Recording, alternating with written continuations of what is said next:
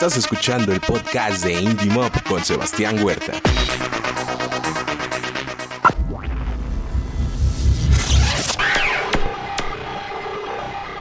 Al aire.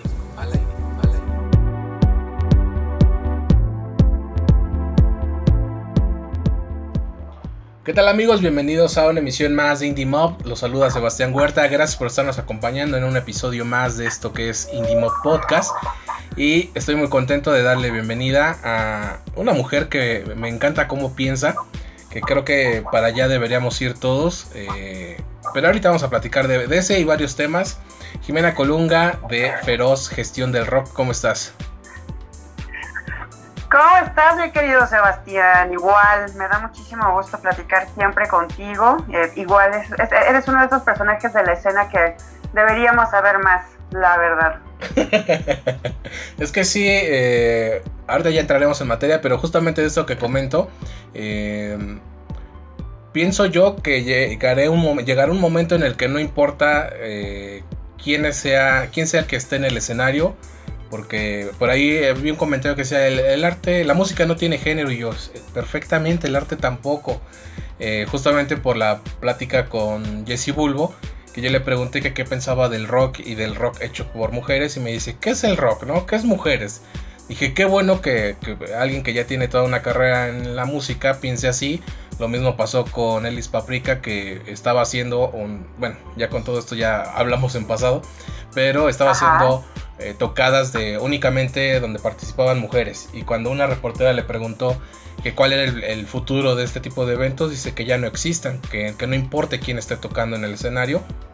Y yo, bravo, Ellis Paprika este, y así varias, y una de esas mujeres es eh, eh, justamente Jimena, cuando fue el FinPro del año pasado, que hicieron un foro, y tú dijiste, no, no hagan ese tipo de foros, ¿no? Porque el trabajo de una mujer vale exactamente el mismo que, el de un hombre en la industria musical, y ya basta de estarlo eh, no sé cómo decirlo, si, así acotando, destacando. Ajá, porque no es creo que eh, vivimos una época en la que ya para una mujer no es realmente una lucha, sino ya es algo que ya ganó. Y el que lo sigan haciendo así, como en estas cosas de el Día de la Mujer, de la mujer piloto, la mujer policía, y yo pues es que sí, sí puede, ¿no? O sea, ¿por qué lo siguen poniendo como noticia? Es algo muy normal y son capaces de hacerlo. Entonces, creo que ahí es donde ahora ya viene, debe de venir esa normalización de es exactamente lo mismo, ¿no? siento yo que para allá vamos, pero eh, muchos y también estoy de acuerdo en que todavía hay cosas que hay que, puntualizar y que seguir trabajando, pero eh, podríamos empezar a dejar de, de, hacerlo como que, ah, mira, es mujer, sí pudo, ¿no? Yo creo que en general, o sea, no nada más con el tema de las mujeres, ¿no? O sea, en general normalicemos que somos seres humanos y que todos tenemos capacidades distintas. O sea, me refiero a tenemos muchas capacidades que son eh, susceptibles de explotarse y de desarrollarse, ¿no? O sea, eso aplica un montón, eh, pues aprovechado también esta discusión ahora sobre el racismo, el clasismo y todo, o sea, son problemas que no podemos negar que existen. También hay un montón de problemas todavía equidad de género, sin embargo, es muy saludable que normalicemos que no importa tu condición ni socioeconómica, ni tu color de piel, ni tu género, para poder hacer las cosas, precisamente, ¿no? O sea, en el momento en que dejemos de, hacer parecer que es extraordinario que haya una mujer piloto, en ese momento habremos ganado todos, porque estamos asumiendo y estamos naturalizando, normalizando que las personas pueden ser pilotos, ¿no? Independientemente de dónde vengan y quiénes sean y tal. Lo mismo con las preferencias sexuales, ¿no? En el momento en que deje de ser noticia que tal o cual artista salió del closet, en ese momento habremos ganado, ¿no? Porque eso no tiene absolutamente nada que ver con el desempeño en otras áreas de su vida, ¿no? Entonces, estoy completamente de acuerdo contigo. Pero también es cierto eh, que hay problemas muy puntuales sobre todo de extrema violencia que se tienen que atender, ¿no? Nada más que tenemos como hemos perdido la buena costumbre de ejercer el pensamiento crítico, ¿no? Y entonces de ubicar todos los fenómenos como en su justa proporción, creo. Entonces de ahí vienen un montón de estas de estas discusiones, ¿no? Y en el caso del trabajo con la música, pues es lo mismo, ¿no? O sea, justo como todo el debate acerca de las leyes de cupo, eh, por ejemplo, que me parecen que en algún momento también puede ser muy eh, susceptibles para otras cosas, ¿no? O sea, si se hace esto por ley, o sea, imagínate que yo quiero hacer un festival de brutal death metal eh, y no puedo porque no hay bandas de brutal death metal de chicas, ¿no? Entonces ahí estamos hablando como de diferentes cosas. Entonces, eh, también me gustaría como que invitar a estas mismas mujeres que se desarrollan en la música que adquieran el valor de sí mismas, ¿no? Y decir así de, no, maldita sea, yo no estoy en desventaja, mi música es tan buena como la de tal o cual persona y le voy a chingar para que esto suceda, ¿no? Entonces ahí estaríamos hablando como de un trabajo más orgánico, ¿no? Porque de otra manera también los promotores, los organizadores, todo el mundo va a empezar a, ejercer estas leyes de cupo solamente por cumplir, no porque tengan un interés auténtico en otras cosas. Entonces sí, vivimos tiempos interesantes y convulsos, mi querido. Yo eh, le he dicho que son tiempos de eh, intolerantes a la, a la, tolerancia o no sé ya cómo llamarlo porque eh, decía yo hace unos días Twitter es la casa del jabonero desde que pasó esto de George Floyd eh, todo lo que se generó en aquel país lo que ya se ha venido dando en el, nuestro son temas que de una u otra forma están ligados de Chumel Torres, Tenoch Huerta, el presidente, la primera dama o la no primera dama. Ya el fin de semana Amandititita y Horacio Villalobos. Es oh. demasiada información, pero sin duda son temas que tenemos que empezar a hablar porque creo que desde que salió esto con este youtuber que se llama mm, Juan Pazurita, y dijo, eh, Ajá. Eh, dijo algo así como, qué bueno que en mi país no hay racismo o no pasa esto. Y dije, no es, lo, crucificaron, ¿no? Porque, sí, claro, tú hombre blanco, privilegiado, heterosexual, dije, güey, no mames.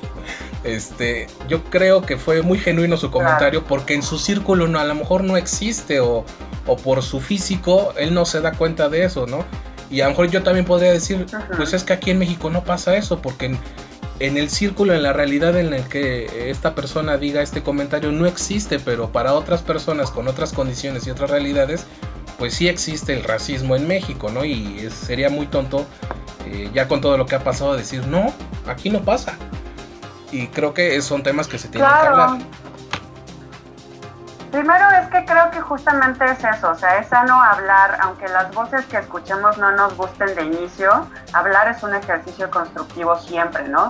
Pero para poder tener una conversación constructiva en cualquiera de los casos, hablando de absolutamente cualquier tema, eh, pues es necesario que tengamos empatía precisamente por lo que dices, ¿no? O sea, entender el contexto del otro y saber de dónde viene eh, el discurso o de dónde viene esta construcción en la que vive, ¿no? Eh, y esto es para todo y eso es gran parte del pensamiento crítico que sería increíble que todos empezáramos a practicar más, ¿no? O sea, esta persona, ¿por qué habla desde este lugar, ¿no? Y si es necesario eh, cambiar la perspectiva o, apoyar al otro para transformar esta perspectiva, pues no lo podemos hacer únicamente desde nuestra propia realidad porque en este país y en todo el mundo hay millones de realidades, o sea, la realidad es lo que yo percibo todos los días a mi alrededor. Entonces, en esta lógica hay un montón de realidades, ¿no? Eh, por ejemplo, no sé, ahora el presidente dice que a él le gustaría que una mujer indígena fuera eh, directiva del CONAPREP, ¿no? Eh, y entonces, finalmente uno dice, no, pero es que, a ver, necesitamos una persona capacitada en la materia, en esa posición, si se quiere que el CONAPREP realmente esté ejerciendo eh, pues lo, lo, que tiene que hacer, ¿no? Desarrollando las actividades que tiene que hacer. Si resulta que esta persona capacitada es una mujer indígena, está de huevos. Pero tú no puedes nada más señalar y decir, ahora quiero que una mujer indígena lo haga, porque entonces estamos hablando de un sesgo político y no de un interés real porque las cosas se hagan de la mejor manera, ¿no? Entonces, a toda la gente que de repente opinó esto mismo que te estoy planteando, de repente dijeron, bueno, ¿y por qué está mal que una mujer indígena la dirija? No, por supuesto que no está mal. Lo que pasa es que hay que ver quién es la persona más eh, eh, capacitada para esta posición. Puede que sea una mujer indígena, también puede ser, puede ser que sea un migrante filipino, también podría ser una abuelita de 80 años, qué sé yo, o sea, hay muchas posibilidades, pero hay que evaluar que realmente tenga estas capacidades que nada tienen que ver con que sea mujer o que sea indígena o que sea de otra raza o que sea mexicana, etcétera, ¿no? Entonces hay un montón de cosas que se están planteando de esta manera y la gente también creo que es por el contexto, está eh, hipersensible y es entendible, ¿no? O sea, están encontrando cualquier ocasión para eh, eh, hacer la catarsis, ¿no? O sea, para tratar de expresar como todo este dolor, como toda esta frustración, toda la desesperación que genera este contexto, ¿no? Entonces, pues también esa es una, una de las cosas que habría que tomar en cuenta, ¿no? O sea, la gente está sensible, entonces está, o sea, es cabrón que uno tenga que, que andar con pincitas todo el tiempo, ¿no? Sí, eh, no sé, yo creo que no es autocensura, es prudencia a veces no, no hablar de todo, porque hay personas que sale un tema de fútbol, de política, de religión y de todo tiene una opinión. Y yo creo que sí, de todo todos tenemos una opinión. Pero hay cosas que uno debe dejar pasar, ¿no? Lo digo hoy en la mañana en redes sociales. Si algo no te gusta, no lo veas, no lo escuches, no lo veas, no lo leas, no, no nada, ¿no? Déjalo pasar. Si es algo que realmente te está afectando, entonces sí dilo, ¿no? Pero dilo ahorita. Este, pero sí es, eh, creo que ya en dos ocasiones en esta cuarentena me ha dado una especie de cansancio de ya cállense, güey, ya. Porque además a la gente le está dando por hablar y hablar y hablar y hablar como si supieran, ¿no? Sí, o sea, no, no digo que, obviamente todos sabemos más de un tema que, que el de al lado, ¿no? Pero Ajá. Eh, con todos estos temas que se han venido dando en los últimos días, todo el mundo está hablando, todo el mundo le está tirando a todos, todo el mundo está cancelando a alguien. Ah, eh, por, eso me estaba yo adelantando con tu tema. Estás cancelada por querer cobrar por tu trabajo, ¿quién te crees? Este, pero este creo que nadie en este país tiene las manos limpias y, puede decir yo nunca he discriminado, yo nunca he sido clasista. Eh, me quedó muy grabado esto por lo que pasó el fin de semana que Amandititita dijo que hace 10 años Horacio Villalobos en un programa que tenía en Telehit eh, la había discriminado y se había burlado de ella y que no sé qué, ¿no? Entonces salen la gente que le gusta el humor o cómo se conduce Horacio Villalobos dice, ¿y tú cómo vienes a decir que te faltan al respeto si nada más échale una ojeada a tus letras, ¿no? Y, dije, pues a ver, a mí nunca se me hizo ofensiva la música de Amanditita, pero ya viendo las letras de, ah, hace 10 años esto no, no molestaba, pero o quién sabe, ¿no? A lo mejor sí y alguien no lo dijo y ahora que lo ponen en este contexto, decir, no, pues también esto podría ser ofensivo. Entonces... Y es que justo, claro, o sea, esa es justo la dimensión en la que uno tiene que hacer otro análisis, porque, a ver, metrosexual, o sea... Creo que la, la, la letra más mencionada era la de la muy muy, eh, oxigenada, perra, perra marrana parada, algo así, este... Sí, cuerpo de perra parada, sí, o sea... Algo así. Entonces es como de, híjole, Amanditita, es que ese, ese tema, por ejemplo, para que veas, está bien interesante porque por un lado acusa a un programa que eh, rompió un montón de estereotipos, porque recordemos que Horacio Villalobos es parte de la Villalobos es parte de la comunidad LGBT y además siempre ha sido como muy defensor también de la comunidad trans, ¿no? Entonces, desde esta perspectiva de diversidad también era muy mordaz en muchas otras cosas, ¿no?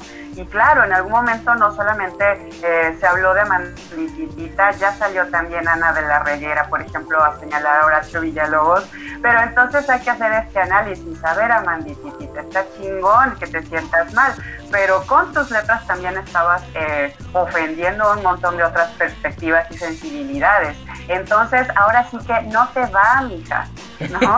O sea, es así como, es válido decir, en ese momento yo creí que así se, se, se trabajaron las cosas o esto era pertinente y, con el paso del tiempo decir, bueno, sabes que ahora me doy cuenta de que no.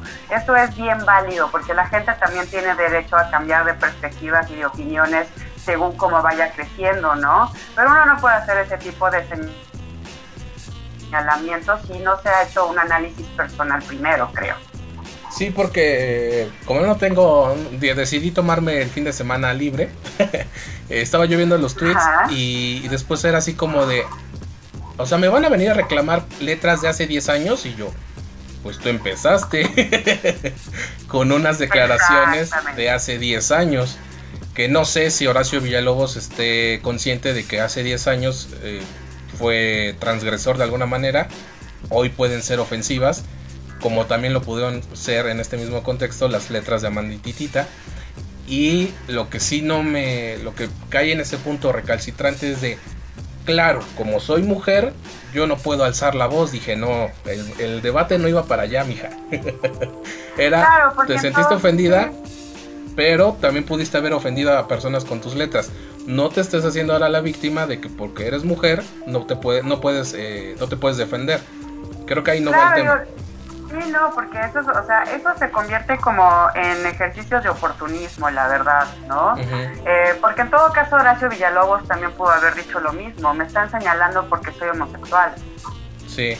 Entonces, eh, a ver, estamos, o sea, si, si, nos ponemos, si nos ponemos a los dos en un ring, o sea, es como el meme ese del botón, ¿cuál vas a apretar?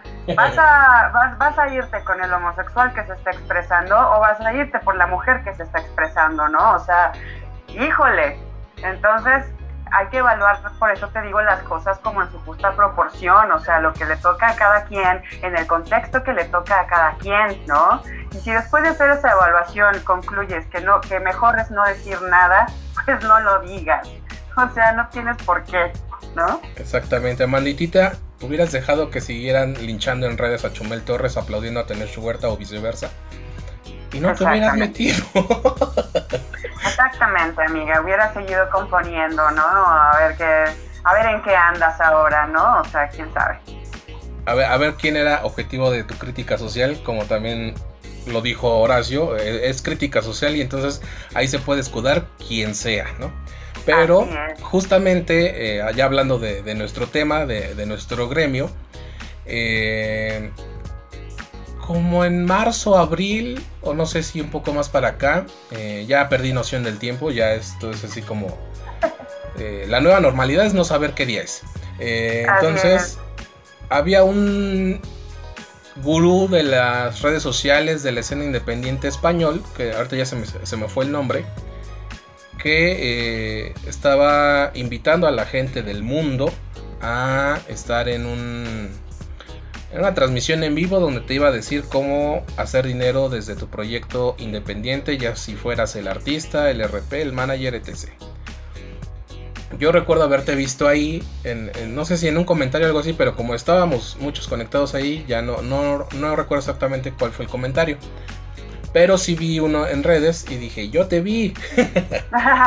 Cuando alguien está digamos, de cierta forma regalando su conocimiento y su experiencia, se convierte en un héroe de la escena independiente. Pero cuando empieza a cobrar por ello, entonces se vuelve un caimán. Palabras menos, palabras más, palabras menos de Jimena Colunga en su red social personal. Entonces, nada más traigo a, a colación eso. Pero es totalmente cierto y es el tema de este Viernes sin Censura. ¿Por qué las bandas, cuando alguien tienen la disposición de trabajar con su proyecto, se les cobra, ya te ponen en, la categoría de caimán, pero a los caimanes que les dicen te voy a hacer famoso, caen redonditos y después ya no dicen nada.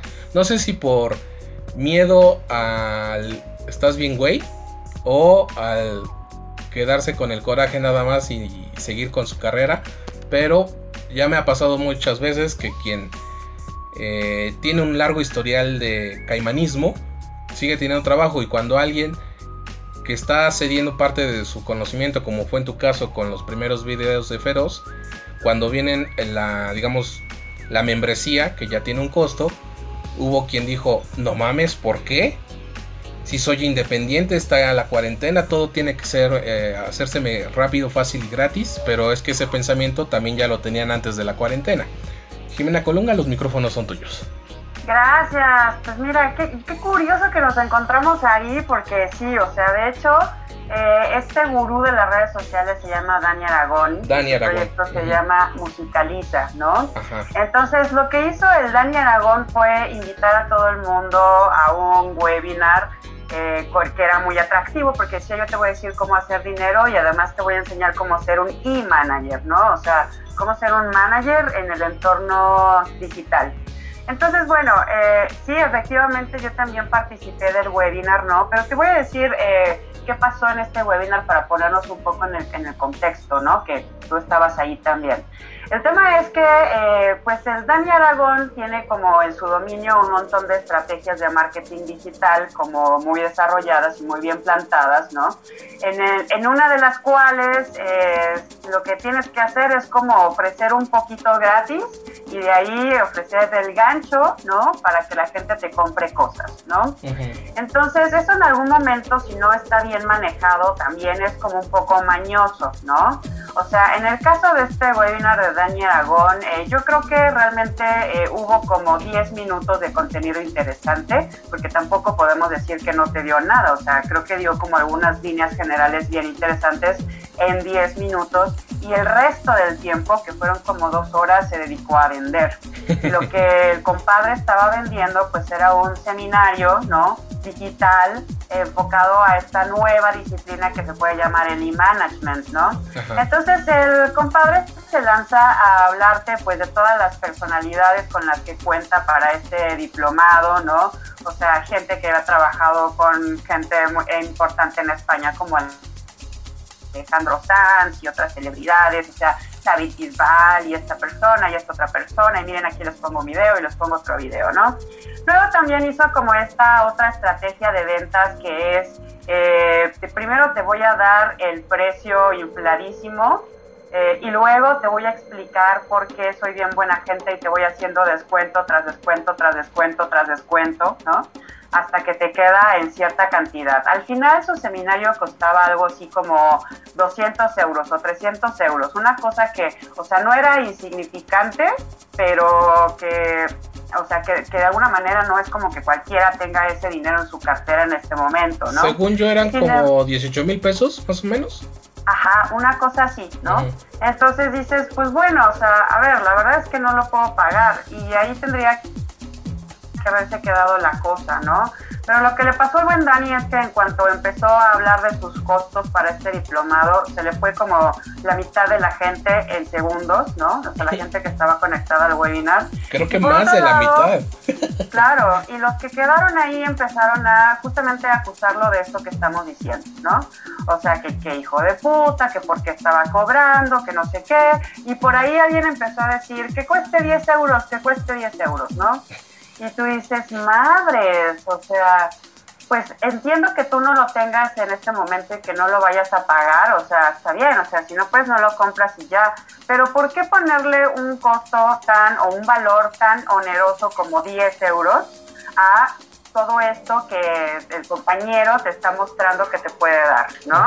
O sea, eso era como por una parte. Por otra parte también, justo por la misma época, eh, justamente Javier Batis eh, lanzó un flyer en el que estaba ofreciendo clases de guitarra en línea en 200 pesos. Entonces, o sea, que 200 pesos te cueste una clase con Javier Batis me parece de, de por sí ya regalado, ¿no? Sí. Sin embargo, aún así, sí hubo gente que se le fue a la yugular al buen Javier Batis sin respeto alguno de la figura que es en este país, ¿no? Eh, diciéndole que por qué no lo hacía gratis, ¿no? Que había otros maestros de no sé dónde que estaban haciendo las cosas gratis que porque él estaba cobrando, ¿no? Entonces, eh, y como esos empezaban a salir un montón de ejemplos, ¿no? O sea, eh, otra opinión por ahí que leí en algún momento era como, esta gente que hace music business, si fueran tan chingones y si les estuviera yendo tan bien como dicen, tendrían que estar dando los contenidos gratis, ¿no? ¿Por qué? O sea, es como justamente esa es como la discusión de la gratuidad. Luego, Hernán Hedge, eh, que también ha sido como un músico muy activo en la escena en este contexto, ¿no? Eh, hizo un llamado general precisamente a evitar la gratuidad. Estaba llamando a músicos, a managers, a gente de la industria y todo, porque lo que hacemos cuando damos lo, lo que nosotros hacemos de manera gratuita es retirarle el valor de compra a lo que nuestros otros compañeros homólogos pueden estar haciendo, ¿no? Entonces, eh, finalmente es como, eh, hay una máxima también en la mercadotecnia que es, si tú quieres cobrar por algo, tienes que cobrar por algo.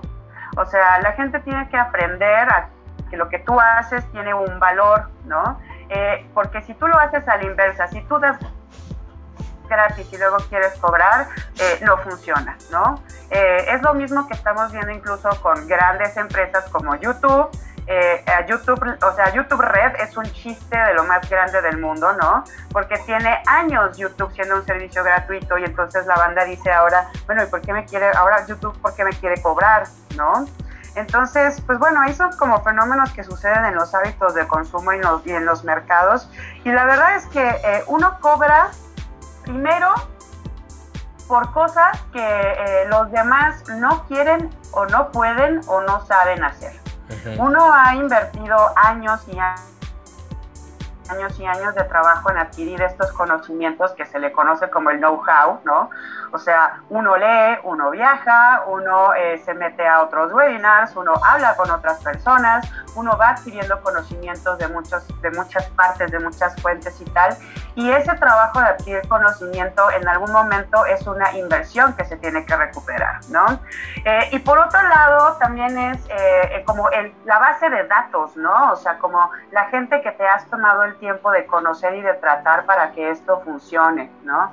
Entonces vamos a decir, o sea, el, valor que se le da al conocimiento en sí mismo, eh, venga de donde venga, pues es mínimo, ¿no? O sea, justamente eh, lo hemos visto con eh, conferencias, con contenidos digitales, con el mismo caso del streaming para la escena independiente. La gente no quiere pagar por estos contenidos digitales. Sin embargo, no es así como, es una realidad en este momento, pero también tendremos que evaluar que también estamos en una curva de aprendizaje natural para el público, para los usuarios, ¿no? Y de la misma manera como el usuario eh, se cambió de ir a rentar sus películas al blockbuster a pagarle a Netflix, así mismo se van a tener que acostumbrar a esta nueva normalidad, ¿no? Porque también que todo apunta a que el regreso eh, del distanciamiento social no va a ser tan rápido como mucha gente se está creyendo todavía, ¿no? Eh, y cuando no haya más opciones vamos a tener que aprender a consumir de esta manera, ¿no? Entonces, eh, ¿qué pasa también ahí? El problema del conocimiento o de los servicios como los que nosotros tenemos es que son intangibles tan intangible como, o sea, menos, menos tangible que la música, ¿no? O sea, una, en la música tienes una canción, en nuestro caso solo tenemos know-how, tenemos conocimientos, ¿no? Entonces es decir, bueno, esto que yo estoy pagando no lo veo, no lo entiendo, no sé para qué me sirve, ¿no? Entonces, eh, y en las bandas, eso viene también como de un mito y de muchos mitos que nos hemos estado comprando de MTV, de, las, de las películas, de las revistas, como de estos casos de éxito que se esforzaron en desarrollar como parte de las estrategias de venta de las disqueras, ¿no? Entonces, eh, pues las bandas todavía tienen esta tendencia a pensar que un manager es esta persona que tiene un montón de dinero, ¿no? Eh, que va a invertir en su banda, y como le gusta tanto, pues entonces va trabajar incansablemente sin recibir absolutamente nada, ¿no? Hasta que la banda genere, ¿no? Eh, pero esto ya no funciona así, o sea, esa era la lógica de las disqueras y es lo que no mucha gente se está tomando como el tiempo o la molestia de explicarles a estas bandas, ¿no? Es como, o sea, a ver, el negocio ya cambió, hay unas nuevas reglas desde hace 15 años, 15, 20 años, ¿no? Y el planteamiento es distinto y por eso hay otro tipo de inversiones que se tienen que hacer. Eh, incluso ni siquiera las grandes disqueras ya tienen este esquema de trabajo, ¿no? O sea, impresionante que todavía hay bandas que neta están buscando incansablemente que una disquera los firme. Te escriben, no, es que eso sucedió en los 90, ¿no? O sea, 80, 90. Entonces, hay nuevas formas de hacer las cosas. Y claro que, a ver, es una realidad también que si eh, existen los dineros, si tienes posibilidad de generar recursos económicos, hay pasos que se hacen más cortos, pero no hay fórmula ni estrategia alguna que te garantice eh, un lugar o, el éxito, ¿no? Como bien lo estaba diciendo. O sea, hay muchos casos de muchas bandas que se la pasan comprando sus lugares los festivales, ¿no? Y pregúntame dónde están, o sea, es como, como que no le corresponde a uno denunciar estos casos, ¿no? La verdad. Pero si fueran como más de dominio público, dirías, mira, este compadre tiene el dinero y anda por ahí comprando sus lugares en festivales. ¿Y qué han logrado? Nada, lo mismo que tú o menos. Entonces, eh, por parte como eh, el mito va a acompañar el tema del artista siempre. Sin embargo, pues es que eh, justamente como las, las personas que tenemos esta parte bien clara, no podemos rendirnos. O sea, tenemos que eh, insistir en este hecho porque entre más profesional sea la escena es mejor para todos. O sea, para mí, para ti, para las bandas, para otros colegas que hacen esto, ¿no? Y también eh, viene del tema es que la gente no está acostumbrada a hablar con claridad, ¿no? Entonces nadie se toma el tiempo de hacer estas explicaciones, aunque eso implique que las bandas no trabajen contigo, ¿no? O a mí me vale, o sea, yo me siento en la responsabilidad de hablar con la verdad y el cotorreo está así, así, así. Y si quieres trabajar conmigo te cuesta esto, no puedes pagar en dinero, podemos encontrar otra forma, pero no voy a trabajar para ti gratis, ¿no? Y si hay otra persona que viene y te dice que te va a llevar al estrellato y tal y tal y tal, te está mintiendo, o sea, esa es una realidad. Y estos caimanes, que sí es una realidad también, sí existen en la escena, eh, estos caimanes siguen, porque hay, siguen habiendo bandas que les pagan, que caen en esas tranzas, que, que según ellos compran lugares en el Vive Latino, ¿no? Que compran eh, prensa en el TV y novelas, que compran este, espacios para abrirle a no sé quiénes, en qué foro, ¿no? Entonces, eh, eso viene también de que a su, vez las bandas tampoco adoptan esta responsabilidad de señalar y denunciar al tranza, ¿no?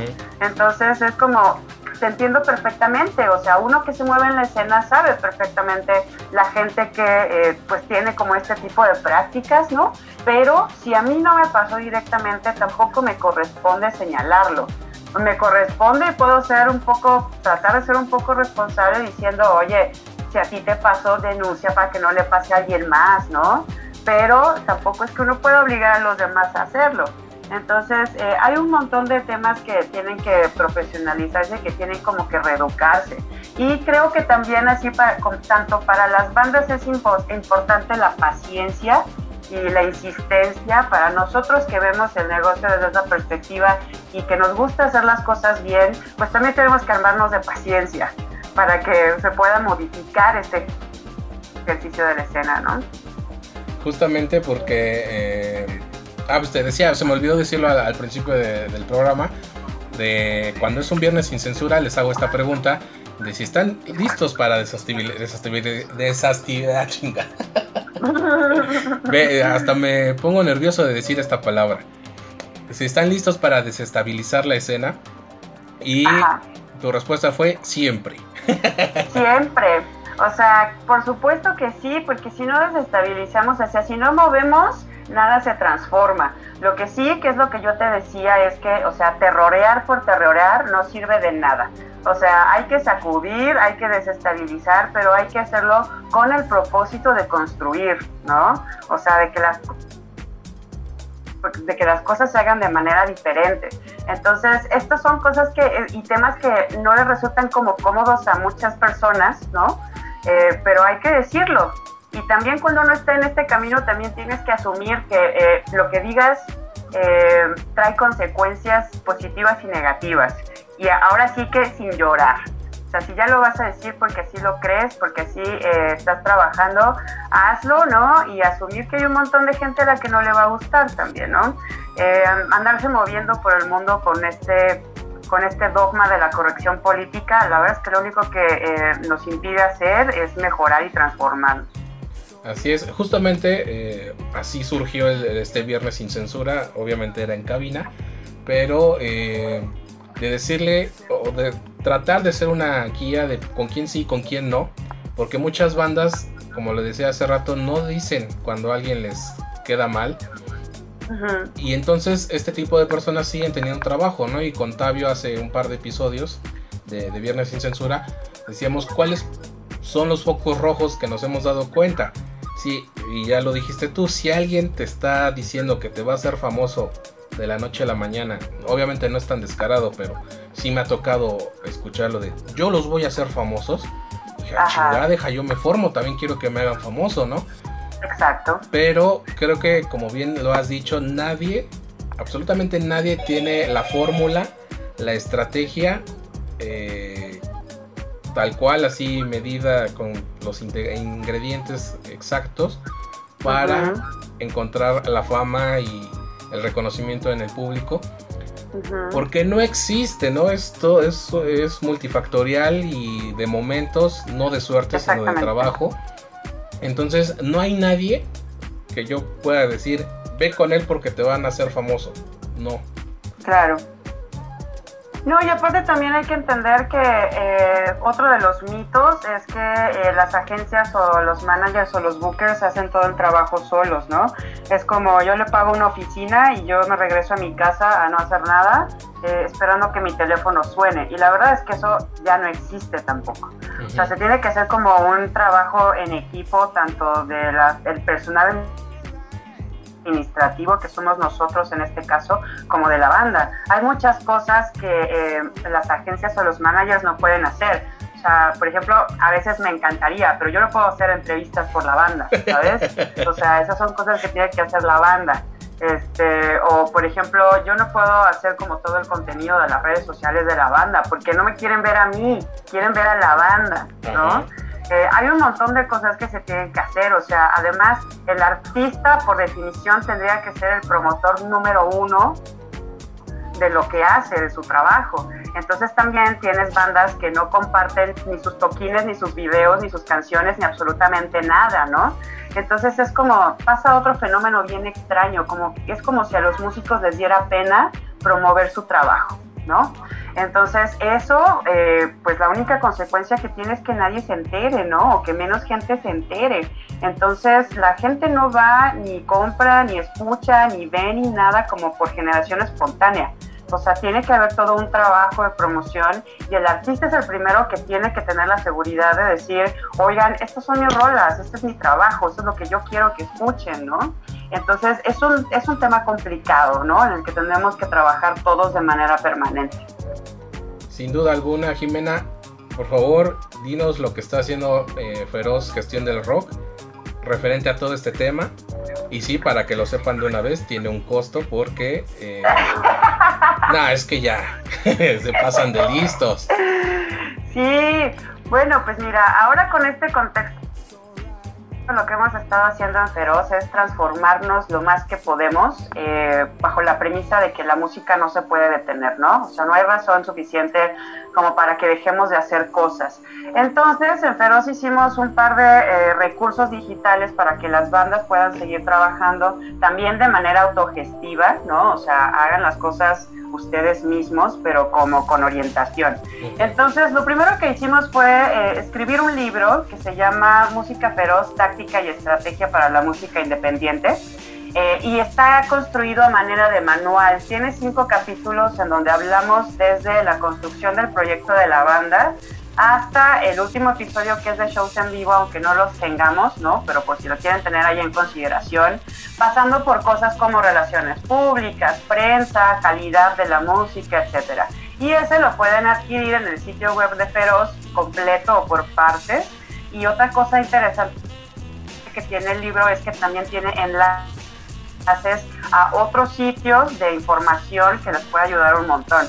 Eh, luego también diseñamos una serie de webinars, o sea, estos son así como eh, conferencias, ¿no? Como ponencias, o sea, es como un seminario web tal cual, en donde hablamos de temas muy específicos de la música.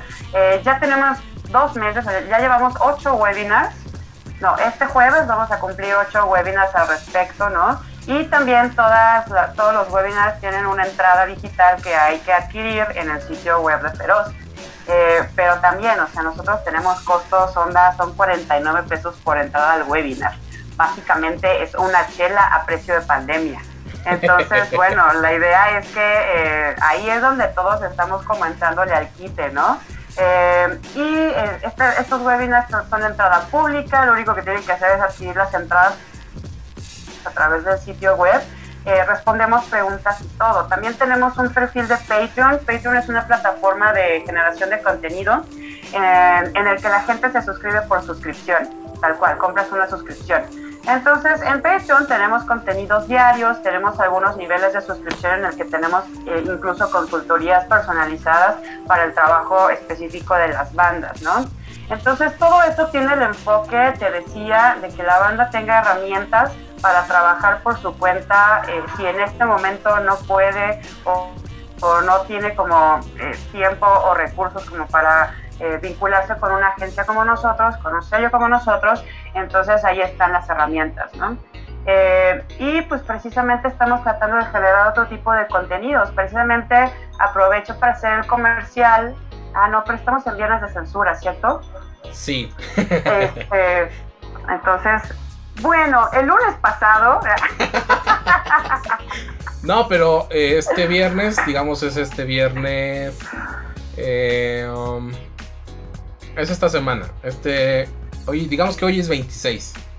Claro, sí, es que el lunes hicimos un, eh, un Facebook Live precisamente en el que hablábamos de, las, de los nuevos términos y condiciones que publicó Live Nation para festivales y conciertos del 2021. Eh, y es bastante interesante porque eh, se puede percibir como un chingadazo para los artistas o como una nueva forma de democratizar este trabajo de la música internacionalmente, ¿no? Entonces, este, pues ahí hay como varias cosas interesantes y tratamos de generar este tipo de contenidos. Sin duda es eh, una forma de empezar a adaptarnos a esta nueva realidad. Y porque sí, no sabemos cuándo vuelvan las tocadas en vivo, aunque sea como los memes de bandas independientes, ya, ya pueden hacer sus tocadas de 50 personas, como 50 tantas, eh, pero eh, ni para eso hay un día que nos digan ya tal día pueden hacer eso.